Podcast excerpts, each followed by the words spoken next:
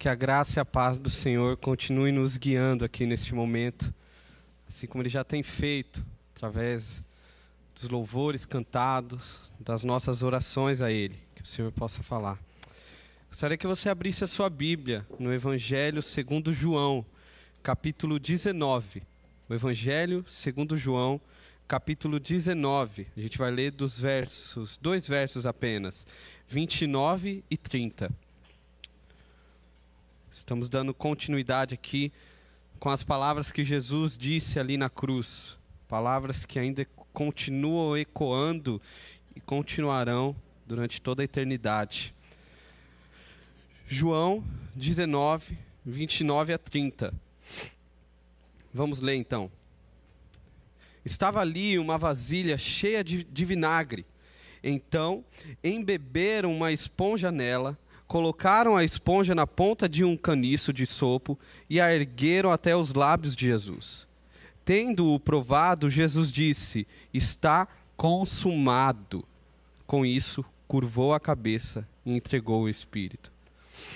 Jesus disse: Está consumado. Gostaria de orar. Vamos orar? Senhor Deus,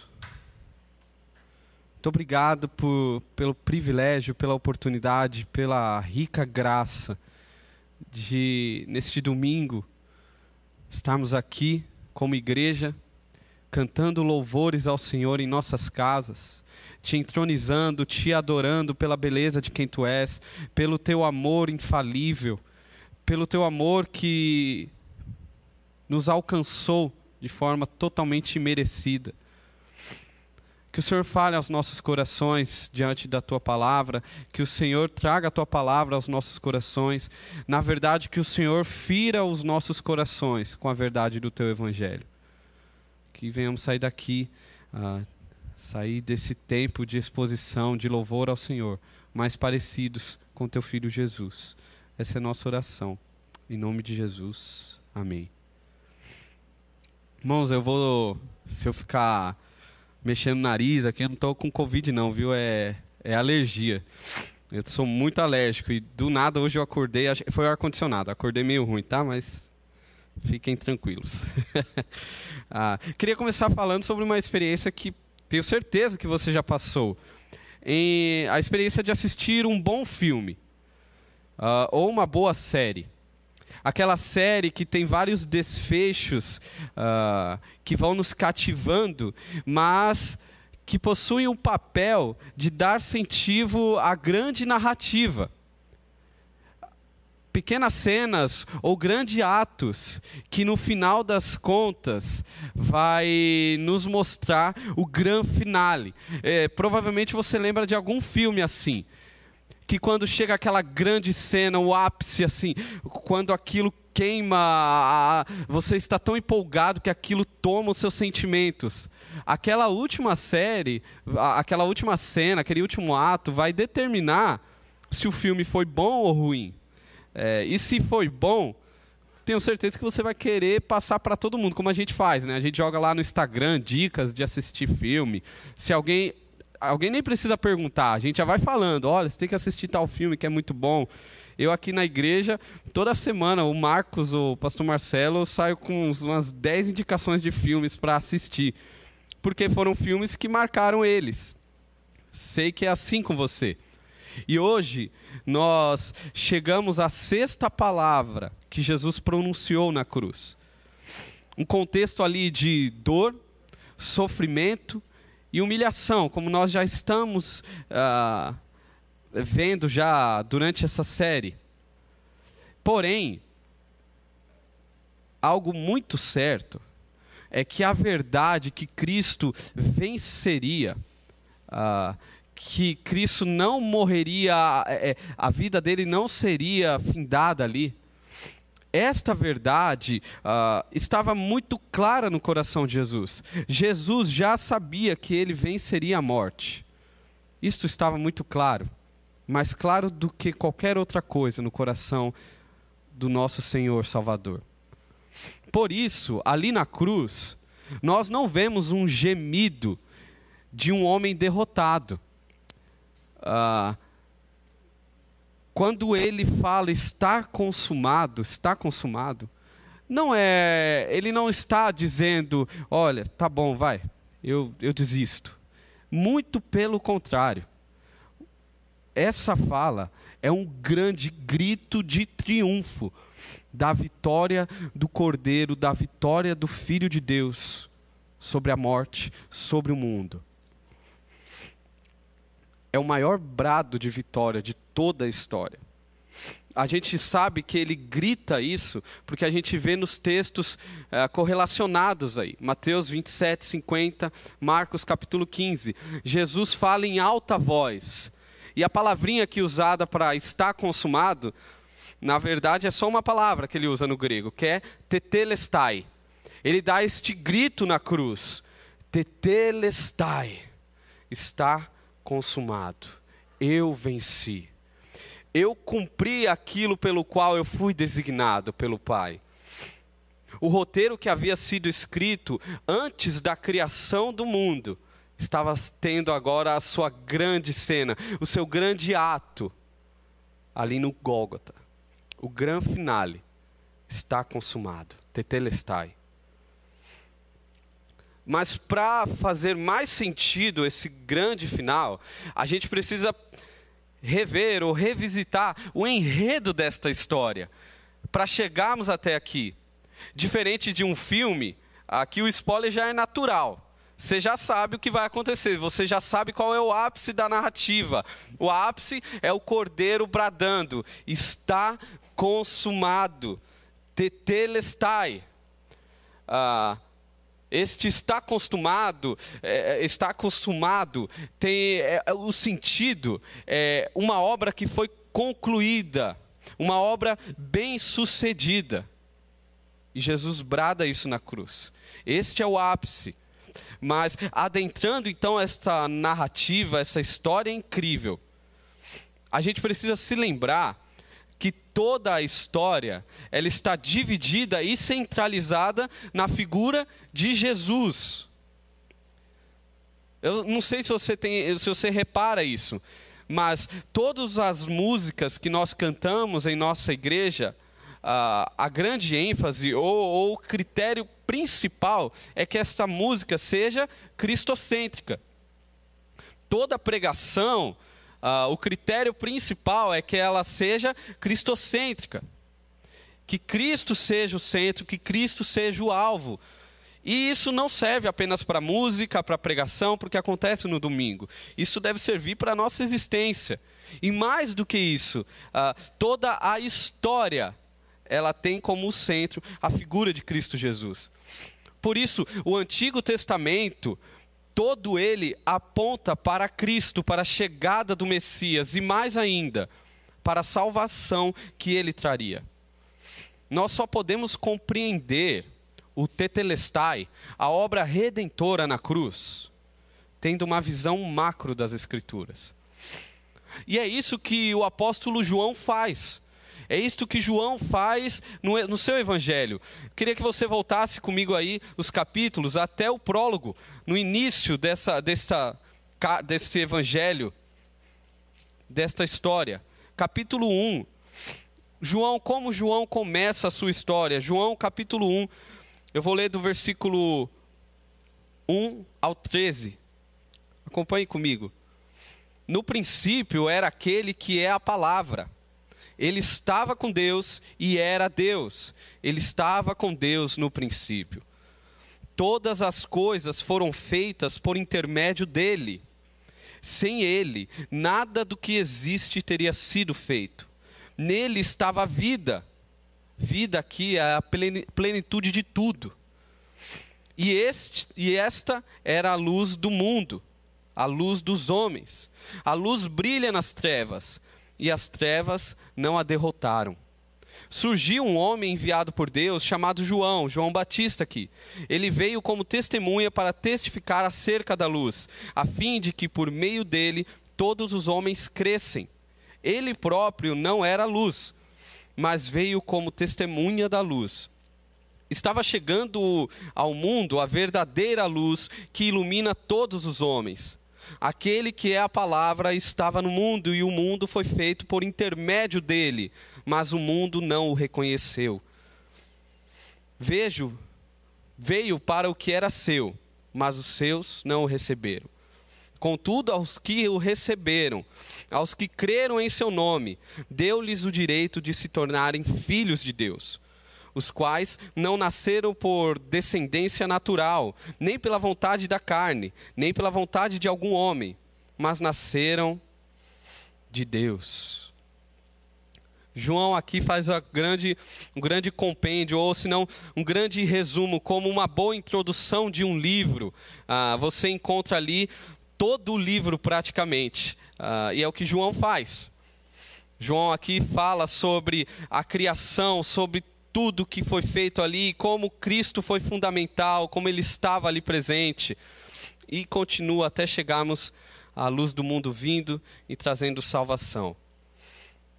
Eu quero aqui trabalhar, ou passar com vocês, pelos três atos principais dessa grande história. Os três atos que nos apresenta a grande narrativa do Tetelestai. E o primeiro ato que a gente vê na narrativa bíblica é a criação. Gênesis é o que a gente leu em João, mas em Gênesis nós sabemos que tudo começa com duas palavrinhas: criou Deus. Tudo se inicia com um amor, um ato de amor imensurável. Pois Deus não precisava, Deus nunca precisou uh, de alguém para, para ele se sentir completo. Porque Deus já era pleno em si, Deus sempre foi e sempre será completo em si. Deus é três, ele já tem a, a, como demonstrar o seu amor na, na, na relação da trindade. Deus não estava sozinho e precisando de alguém e por isso criou o homem, de forma nenhuma. É até difícil a gente conseguir encontrar a resposta do porquê Deus resolveu criar o homem. A única resposta que a gente consegue, primeiro, é que foi a vontade dele, e segundo, foi um ato de amor. E o que nós vemos é que Deus criou algo bom. Deus criou algo muito bom. Mas Gênesis eh, não está aqui apenas para nos mostrar como foi dada a criação da humanidade e tudo o que há. Gênesis também nos mostra que Deus, além de criar, ele deu sentido e propósito para tudo o que há. Na continuação ali de Gênesis 1, nós começamos a ver Deus ah, na narrativa, Moisés falando: Deus disse: haja luz e a luz veio à existência. Perceba, a luz veio à existência como luz. A luz não veio à existência em dúvida sobre o que ela era. Deus disse: haja pedras. As pedras não chegam em dúvida sobre o que elas são. Elas já chegam com um sentido definido, com a sua identidade definida. Assim Deus nos fez. Deus nos criou, mas Deus nos criou já com sentido e significado, com propósito. Nós não somos uma tábua rasa e nós decidimos ah, qual vai ser o nosso sentido, qual vai ser a minha identidade. De forma nenhuma. Deus já cria, já toda a obra da criação já é feita com um sentido. Nós já temos significado. Deus nos significou na obra da criação. Não é você que diz sobre você, é Deus que diz sobre você. Este é o primeiro grande ato, o primeiro grande ato desta narrativa. Deus aqui deixa muito claro qual é o desígnio para a humanidade. E na Confissão de Westminster, que é um dos documentos principais aí para nós cristãos uh, protestantes, na sua primeira pergunta, uh, qual é o fim do ser humano? E a resposta é: o fim supremo e principal do homem é glorificar a Deus e gozá-lo para sempre. Glorificar a Deus e se satisfazer nele para sempre. O homem foi criado para se relacionar com Deus. Lembre-se que Deus não precisava. Deus não criou o homem porque precisava que ele se relacionasse com Deus. Na verdade, nós, a humanidade, precisa se relacionar com Deus, pois está no DNA a necessidade do homem, a necessidade da humanidade de buscar um relacionamento com algo que vá além dessa vida efêmera. Está no DNA. O homem sempre vai procurar por algo que está além de tudo isso aqui, por algo ah, eterno, algo que vá ah, além do que eu vejo, além do que eu sinto. Existe uma necessidade no homem. E como se não bastasse isso, Deus cria um homem, a humanidade, com uma grande missão, que é de espelhar a sua imagem e espalhar a sua imagem por toda a história. Nós somos chamados por Deus ali na criação para espelhar e espalhar a sua imagem. Mas existe um segundo ato aí nesta grande história. E é um ato trágico, que nós chamamos de queda. O segundo ato é a queda do homem, que a gente vê já em Gênesis 3, não demora muito. A humanidade que foi criada por Deus, significada por Deus e comissionada por Deus, decide agora então se rebelar contra Ele entendendo que não deveria mais seguir as leis de Deus, mas agora buscar a sua autonomia, a sua capacidade de governar-se pelos seus próprios meios. O nome disso é pecado. Irmãos, observação: todo pecado que cometemos nada mais é do que repetir isso. O pecado nada mais é do que improvisar uma vida a qual Deus nunca nos chamou para viver. Nós ah, somos levados pelo pecado a acreditar que temos ah, tudo o que precisamos, que temos condição de nos conduzir e avaliar o que é bom para, para a gente. Ah, esse foi o pecado. Esse foi o grande erro do ser humano. E continua sendo, tá? Se você tem raiva de Adão, eu imagino que Adão tenha mais raiva de você. Porque ele pecou e ele viu o que, que deu. E você e eu, nós continuamos pecando mesmo sabendo que dá. Imagina a raiva de Adão, então.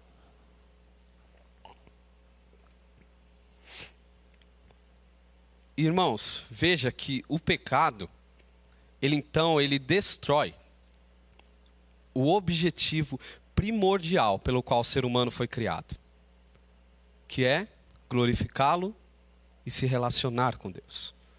O pecado ele veio e destruiu o que havia no DNA do ser humano. O pecado compromete por completo a nossa identidade e o nosso propósito. A pergunta é: quem somos distantes de Deus? Quem você é distante de Deus? Na verdade, nós só somos algo quando estamos em Deus. Na narrativa bíblica, nós vemos que o único que pode ser chamado do eu sou é o próprio Deus. Nós só somos algo quando estamos no eu sou. Quem somos então? Ou o que resta de nós no pecado? Como eu li aqui, 1 João, ou, João capítulo 1, já no prólogo ali do Evangelho, uh, João nos diz que as trevas então entram na história. Um pregador chamado Lloyd Jones, ele diz uma frase assim: não somente o homem está em trevas, mas também as trevas estão nele. Não foi apenas a humanidade que caiu nas trevas, as trevas adentraram ao coração da humanidade. E no decorrer deste grande ato aqui, o ato da queda, um, um ato uh, triste, o que vemos na história da Bíblia, na história, uh, na narrativa bíblica, é um Deus justo, que ainda assim continua demonstrando seu amor, extremamente misericordioso, que decide então chamar um povo para si, amá-lo, direcioná-lo e intervindo na história em favor do seu povo. Vamos sabe aquela balela que não existe graça, ah, no Antigo Testamento é lei, no Novo é graça? Isso é bobeira. O Antigo Testamento ele é carregado pela graça de Deus. E Israel é um povo que Deus decide amar, investir na vida deles, ensiná-los a ser uma nação e por eles, agora eles tinham qual missão? Se relacionar com Deus e glorificar a Deus. A missão deste povo era essa. A missão de Israel era espelhar a imagem de Deus e espalhar a imagem de Deus para todas as nações em toda a história. Porém, como lá no Éden, Novamente, aqueles que foram escolhidos por Deus se voltam contra o seu Criador. A, a, a, a mentira desgraçada da autonomia volta à cena. O povo começa a olhar para si como autossuficiente. O coração obstinado se rende novamente para o pecado. E o caminho é muito trágico. Um livro, se você quiser ler ah, em, em, algum momento da sua semana, do seu mês, ah, um livro que deixa muito claro sobre qual é a consequência do pecado quando o coração se volta para o pecado, é o livro de Juízes. Leia o livro de Juízes e você perceberá qual é a condição do homem distante de Deus e qual é o fim. Um povo que mata, que estupra quem é do, da sua própria nação, da sua própria família, que se omite, que mente, que engana, que não está nem aí para Deus. No final das contas, um povo que não tinha Deus como rei, mas sim o seu próprio coração. Irmãos, o pecado nos tira o principal, relacionamento com Deus. O pecado nos tira o prazer em Deus. O pecado nos tira a real felicidade. Devemos ser ousados e com toda confiança bíblica em afirmar que não existe verdadeira felicidade se não for em Deus. Não há. Eu tenho certeza que você conhece, ou talvez você é essa pessoa, ah, que tem ou teve tantos bens, tantas conquistas, formação sonhada, família idealizada, ah, conquistas profissionais, mas mesmo assim não encontrou a felicidade. Mesmo assim vive ah, em depressão, vive com o coração ah, descontente por aquilo que tem, desejoso por algo que não sabe o que, que é não há real felicidade longe de Deus. Longe de Deus, a gente apenas improvisa uma vida pela qual a gente nunca foi chamado. E o nome disso é pecado. E o pecado, ele afeta tudo em nós. O pecado afetou tudo na humanidade. Isso não quer dizer que a humanidade se tornou má ah, em seu extremo, tudo que ela poderia ser má. É, isso não quer dizer que o homem, ele agora ele é mal na, na sua extrema pos, po, é, é, potencialidade. Não. Existe a graça comum. O que isso quer dizer é que todo ser humano foi afetado pelo pecado, pela maldade. Às vezes a gente acha que o pecado afetou apenas a nossa moralidade. Mas não, o pecado afetou tudo. Um exemplo: o pecado afetou a nossa inteligência, a nossa mente. Nós não conseguimos reconhecer a Deus se Ele não se apresentar para nós. Nós dependemos de Deus em tudo, pois o pecado nos afetou em tudo. Mas Deus, mas Deus, não deixa que a história termine neste ato, neste ato trágico pois a natureza de pecar do homem não altera a natureza de salvar de Deus. O homem continua a pecar, mas Deus continua a salvar. Deus continua amando, como nós cantamos aqui. A natureza de Deus, ela não se corrompe diante da natureza pecaminosa do homem. E vemos então o, o grande finale aqui da, da, dessa narrativa, desta linda história, que é o terceiro ato, o ato da redenção. E na verdade, desde Gênesis, podemos ver os sinais, o plano de Deus em redimir a história sendo colocado em ação.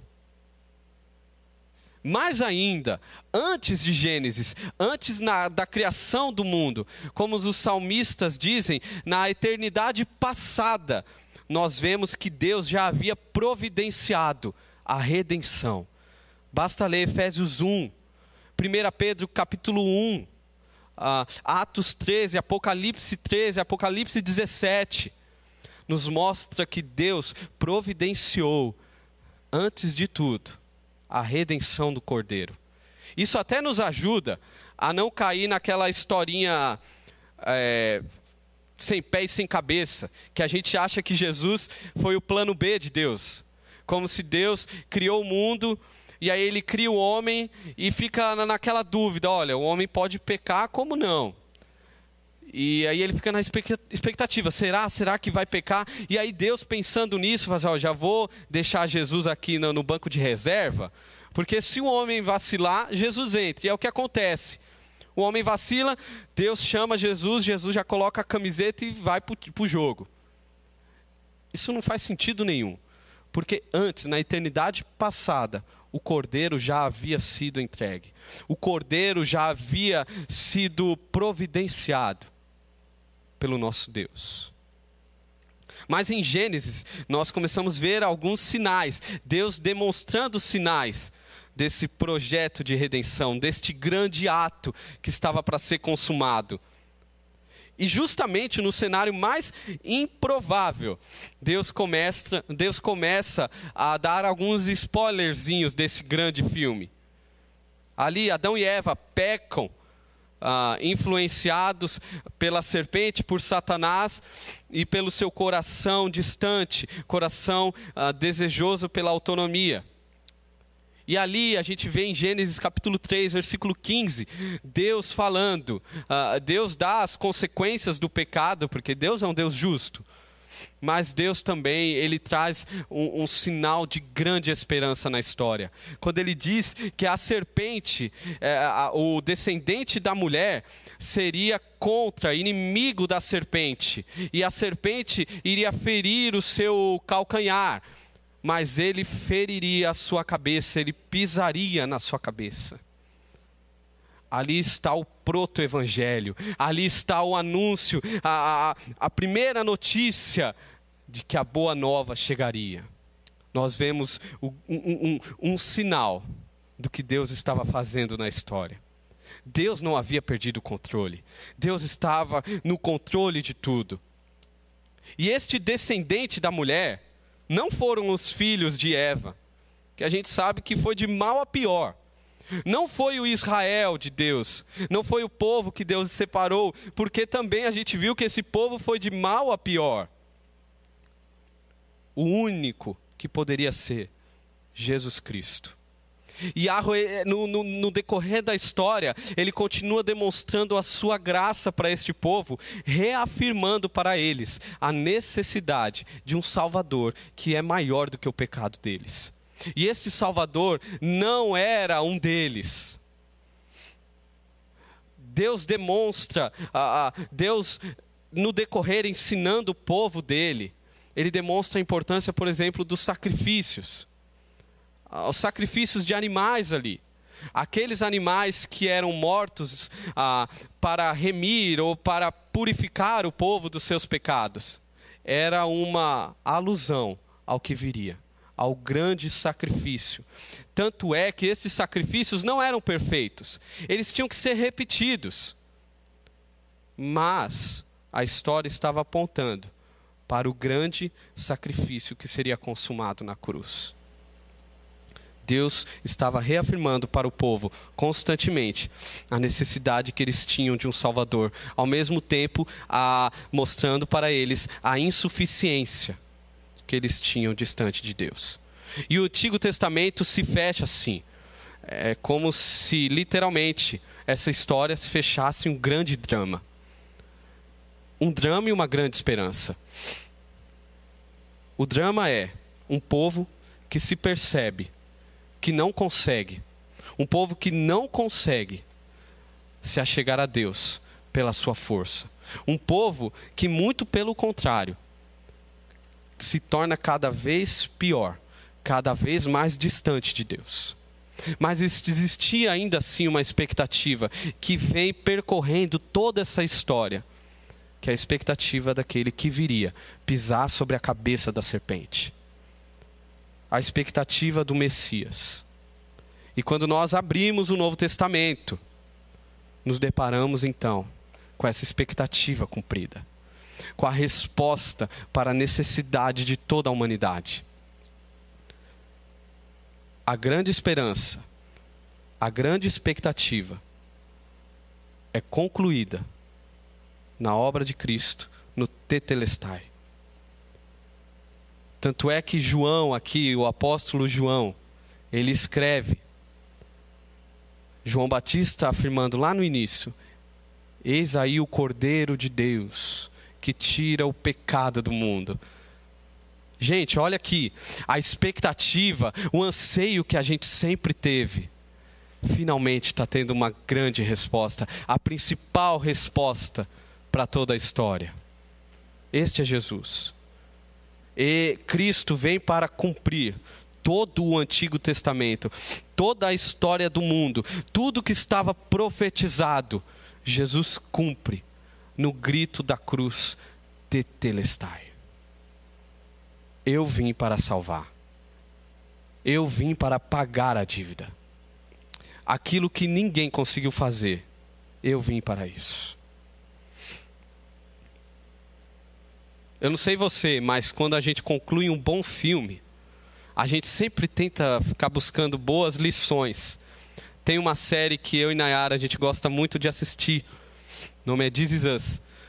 E tem hora que ela até implica comigo, porque eu já me acostumei toda hora. Às vezes é no meio do episódio. Eu paro o episódio e a gente começa. Eu pergunto para ela: qual que é a, a linha principal desse capítulo que você você percebeu? Porque na minha cabeça eu já estou tomado pela lição daquele capítulo, da, daquele episódio, querendo pensar a minha vida em relação àquilo. E assim também é na história da redenção. Nós tiramos três lições uh, diante deste, desta história, dessa história que foi consumada na obra do Cordeiro. A primeira lição: a história não é sobre nós. A primeira lição que nós temos ao abrir as Escrituras e verdadeiramente uh, nos debruçarmos nela, nelas, é que a história não é sobre nós. Nós não somos o centro de toda a história. Não somos nós, e a gente às vezes pensa isso, não somos nós que convidamos Deus para fazer parte da nossa história mas sim Deus que nos convidou para fazer parte da grande história da redenção. A gente inverte a lógica e não faz sentido nenhum. É Deus nos convidando. Isso nos tira um grande peso. Sabe qual é o peso que nos tira? Que você e eu não precisamos ser os protagonistas da nossa história não, você não precisa ser o protagonista, aquele que vai dar a solução, que vai resolver a sua história. Você não é um protagonista. Você não precisa ser um protagonista e Deus nunca te chamou para ser um protagonista. O protagonista foi entregue na cruz. O protagonista se entregou na cruz. O protagonista já concluiu a história nele. O que você precisa fazer não é querer ser o centro da história, mas entregar a sua história para o grande protagonista. Entregar a sua história para o Cristo que gritou na cruz: Tetelestai. Se você tem dúvida disso, leia Colossenses, por exemplo, capítulo 1, que você vai perceber que o centro de tudo e de todos nunca foi e nunca vai ser você, e sim Jesus. Isso nos tira um peso. Nos tira um peso. Uma segunda lição diante desse grande enredo é que o sacrifício do cordeiro foi perfeito. O sacrifício foi perfeito, completo e suficiente. O que isso quer dizer? É que a, a, a, dor, o sofrer, a separação do Pai, ser maldito ali na cruz, uh, trouxe para nós a grande salvação. Paulo ele resume isso muito bem uh, em 2 Coríntios capítulo 5, versículo 21, quando, quando ele diz: Aquele que não conheceu o pecado, ele o fez pecado por nós, para que nele fôssemos feitos justiça de Deus. Jesus veio e executou de forma bem sucedida aquilo que o Pai o havia chamado a fazer. Calvino, no comentário desse texto, ele diz que estar consumado, está consumado, tetelestai, deve nos trazer uma paz, deve nos colocar na paz da segurança de que o sacrifício que era necessário já foi feito na obra da cruz. Romanos 8, capítulo 1. Portanto, agora nenhuma condenação há para os que estão em Cristo Jesus, que não andam segundo a carne, mas segundo o Espírito. E uma conclusão dessa lição é a terceira, a terceira lição diante do enredo, da narrativa do Tetelestai, é que o Evangelho nos basta. O que é o Evangelho? O Evangelho é Jesus Cristo, o qual se entregou a si mesmo pelos nossos pecados, para nos desraigar deste mundo perverso, segundo a vontade de nosso Deus e Pai a quem seja ele, a quem seja a glória pelos séculos dos séculos. Gálatas capítulo 1, versículos 3 a 5. O evangelho é isso, é Deus fazendo tudo. Cristo se entrega. Cristo nos tira da onde estávamos, da morte do pecado. E tudo isso acontece pela vontade de Deus. A obra da salvação está consumado, é obra exclusiva do nosso Deus. Esta é a mensagem central do Evangelho. Quantas vezes nós queremos colocar, ah, contar, eh, jogar as nossas moedinhas na obra da salvação? Eh, a gente afirma que não, nós fomos salvos por Jesus, a obra dele foi suficiente, mas Deus, para ter certeza, o Senhor não quer aceitar as minhas moedinhas que eu tenho a oferecer? Seja a minha boa conduta, seja a minha luta, seja a minha entrega na igreja.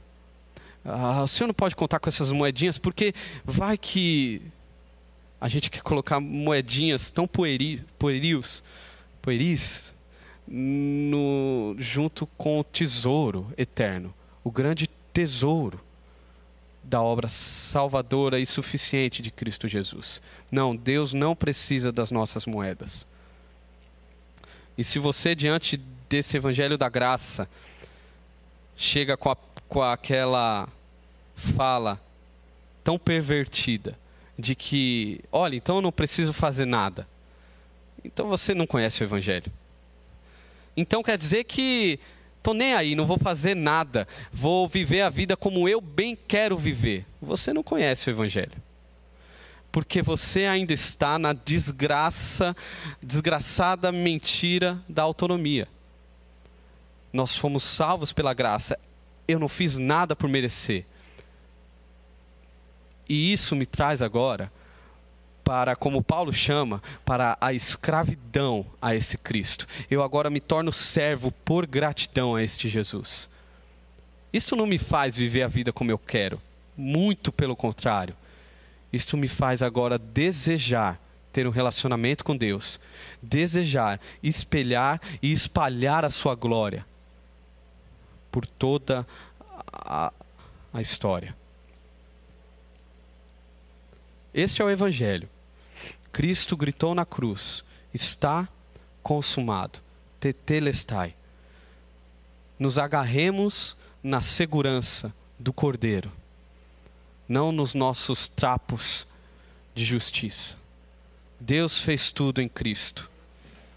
Deus fez tudo em todos através de Jesus.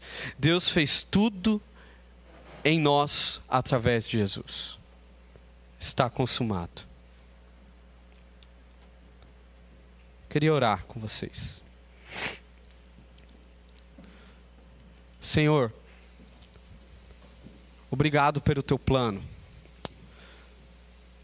Senhor, que os nossos corações, de forma sincera, venhamos nos achegar a essa grande narrativa e de forma humilde, venhamos reconhecer que nós dependemos exclusivamente da obra redentora do Cristo na cruz. Não existe nada em nós que nos faça merecer. Nos ajude a entender que não somos nós que determinamos algo, não somos nós que tomamos posse de algo. Nos ajude a sair dessas meninices. Nos ajude a compreender que é o Senhor que determinou na história nos salvar. Que é o Senhor que tomou posse de nós. O Senhor que nos tem. Senhor, nos fira com esta palavra. Que a gente saia daqui desejosos em anunciar este grande enredo. Que venhamos sair daqui desejosos de falar para aqueles que hoje falta esperança, que há esperança na obra redentora do Cristo Jesus. Há esperança no Tetelestai. E que esta esperança também invada os nossos corações. Tire de nós toda autonomia, tire de nós todo eucentrismo, nos leve a nos prostrar de joelhos diante do sacrifício da cruz. Essa é a nossa oração, em nome do teu filho.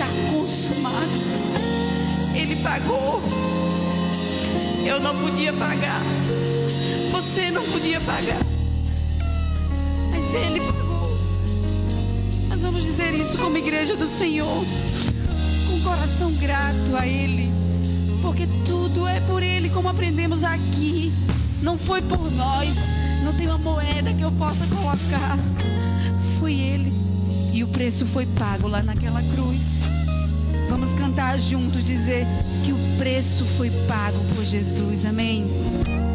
Me pagou o preço da minha salvação.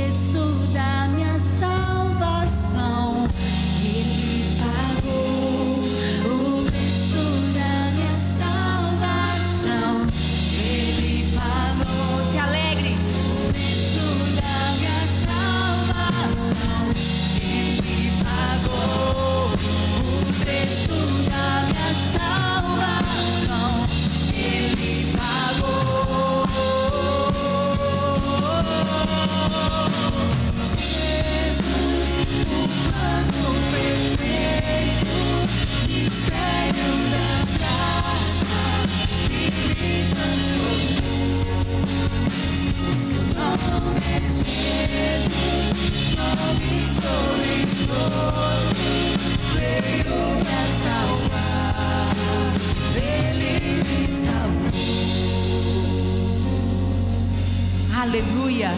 Ele nos salvou. Que o seu coração esteja aquecido para essa semana que se inicia. Ele pagou o preço por mim e por você. Amém? Louvado seja o nome do Senhor. Que Ele nos dê uma semana de paz na presença dEle e que sejamos obedientes à palavra do Senhor. Amém, irmãos.